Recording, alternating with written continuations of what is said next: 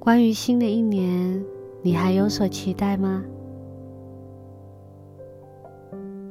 嘿，今天的你还好吗？还记得小时候最喜欢过年了，一大家人把整个家弄得闹哄哄的，生怕隔壁邻居不知道我们都在一样。为了迎接新的一年，我们必须做好多的事：大扫除、买鞭炮、放烟火、吃年夜饭、拜年拿红包、回外婆家。好的时候还有新年礼物可以拿。我们累积了一年的能量，用最好的自己返家和亲朋好友嘘寒问暖。有人说，长大后没那么放松过年了，是因为责任吧？能力越大，责任越重。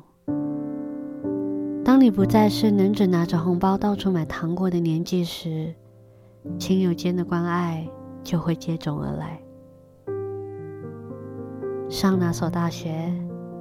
在哪里工作？结婚了没有？你发现这些社会压力总是无所不在，但你也只能笑着应对，然后尽量把自己说的刚强一些，因为你不想让他们担忧，更不想检视自己的成绩单。关于新的一年，你还有所期待吗？今年的过年或许又更不一样了，无论是变得更幸福了。或是有了什么新的伤口，在这段时间辛苦你了。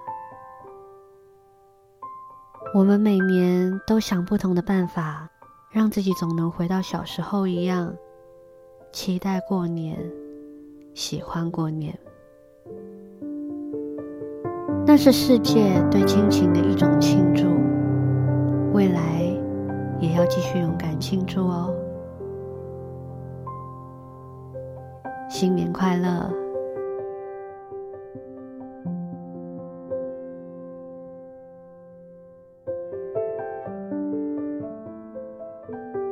我是小雨，晚安，祝你们好眠。